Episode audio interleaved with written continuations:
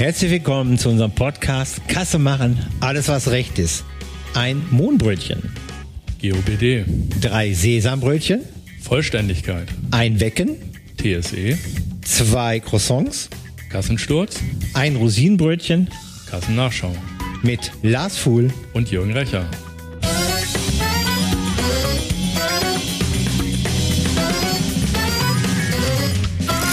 Hallo Lars. Hallo Jürgen.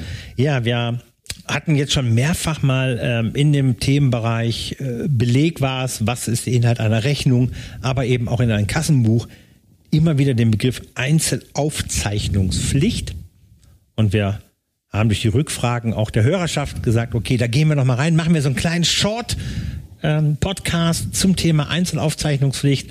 Da mal so ein bisschen, warum, wie, was, wie feingranular muss ich machen und was muss ich unter Umständen oder sollte ich hinten an Dokumentation dran heften, weil ich sie unter Umständen nicht gar nicht so feingranular machen kann.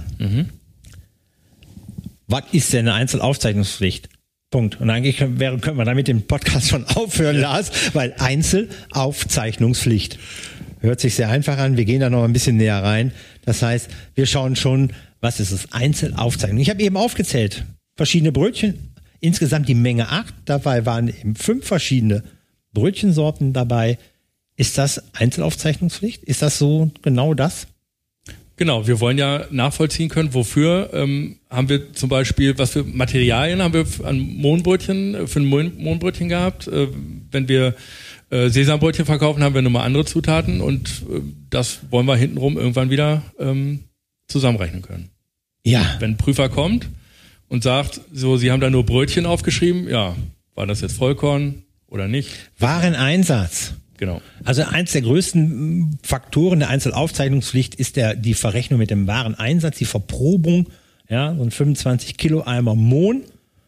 Da kriege ich, da bin ich mir ziemlich sicher, hat der äh, Außenprüfer eine Tabelle, ja, wie viel Mohn braucht man, wie viel Gramm und dann haut er das in seinen alten Taschenrechner rein, in seine Adi-Maschine und sagt so, jetzt brauche ich gerne den Nachweis, dass Sie zwischen der letzten Lieferung und heute so und so viel Mohnbrötchen verkauft haben. Genau.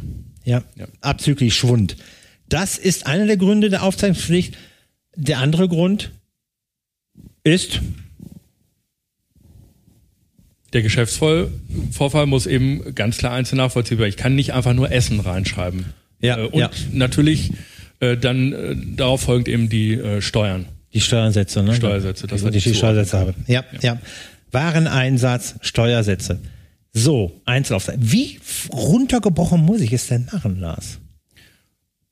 Dein Beispiel mit den Mohnbrötchen und den Sesambrötchen war schon ziemlich gut. Ähm, wenn wir jetzt klar, aber ja ins, mir. äh, in ein bekanntes Schnellrestaurant gehen und da steht Menü 1 drauf, Ja, dann würde man ja im ersten Moment denken, ah, das ist doch gar nicht genau genug. Da steckt ja ein Hamburger, eine Pommes und eine Cola dahinter. Aber wir können es hintenrum zuordnen, weil irgendwo dokumentiert ist, was gehört in das Menü 1 rein.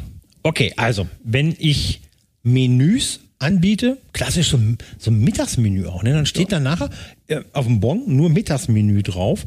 Und dann brauche ich einen Nachweis, dass montags als Mittagsmenü Salzkartoffeln mit Roulade war und was weiß ich und Salat und Nachtisch und Dienstag das und das und das. Genau, Ja? ja. ja. Einzelaufzeichnung. Also entweder wirklich runtergebrochen oder aber, wenn ich ein Menü habe, muss ich definieren in meiner Dokumentation, was im Menü Nummer 13 am Montag oder wie heute Freitag ja, entsprechend äh, inbegriffen ist. Genau, ja. Damit der Prüfer sagen kann, so schau mal. Ja, guck mal da in diesem Schnellrestaurant, der Chef hat da tausendmal Kinderspielzeug bestellt. Was hat er damit gemacht? Und dann muss er nachweisen, dass er tausendmal diese Junior-Tüte Genau. verkauft hat. Ja. Ja, Wareneinsatz. Einzelaufzeichnungspflicht heißt, das kommt auf dem Bon Ja. und in dem Kassensystem genau. Den Beleg, Also- den wir bekommen und im elektronischen Aufzeichnungssystem. und im elektronischen Aufzeichnungssystem direkt zu machen. Sofort, unmittelbar. Unmittelbar, as soon as possible. Unmittelbar, Ja. genau. Wunderbar. Haben wir eine Stolperfalle da? Müssen wir irgendwas Besonderes beachten? Also ich, ich glaube, der, der heißeste Tipp war gerade dieses Thema mit dem Menü. Weil darüber diskutiert er ja auch öfters mit, mit Kunden von euch, die entsprechende Genau. Restaurantketten haben. Stolperfall ist tatsächlich die Mehrwertsteueraufschlüsselung. Also was nicht geht, dass wir verschiedene Steuersätze so in einen Betrag äh, reinpacken und sagen, so jetzt haben wir 15,37 Euro Steuern bezahlt.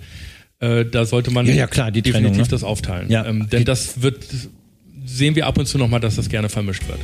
Die Trennung, die Trennung einmal da reinzubringen in den Steuersätzen, aber eben auch, um das Warenwirtschaftssystem abzustimmen mit dem, also Materialeinsatz mit dem Verkauf. Richtig. Sehr cool. Also, das sind so die beiden heißen Tipps. Wer weitere Fragen hat zur Einzelaufzeichnungspflicht, der schreibt eine Mail an.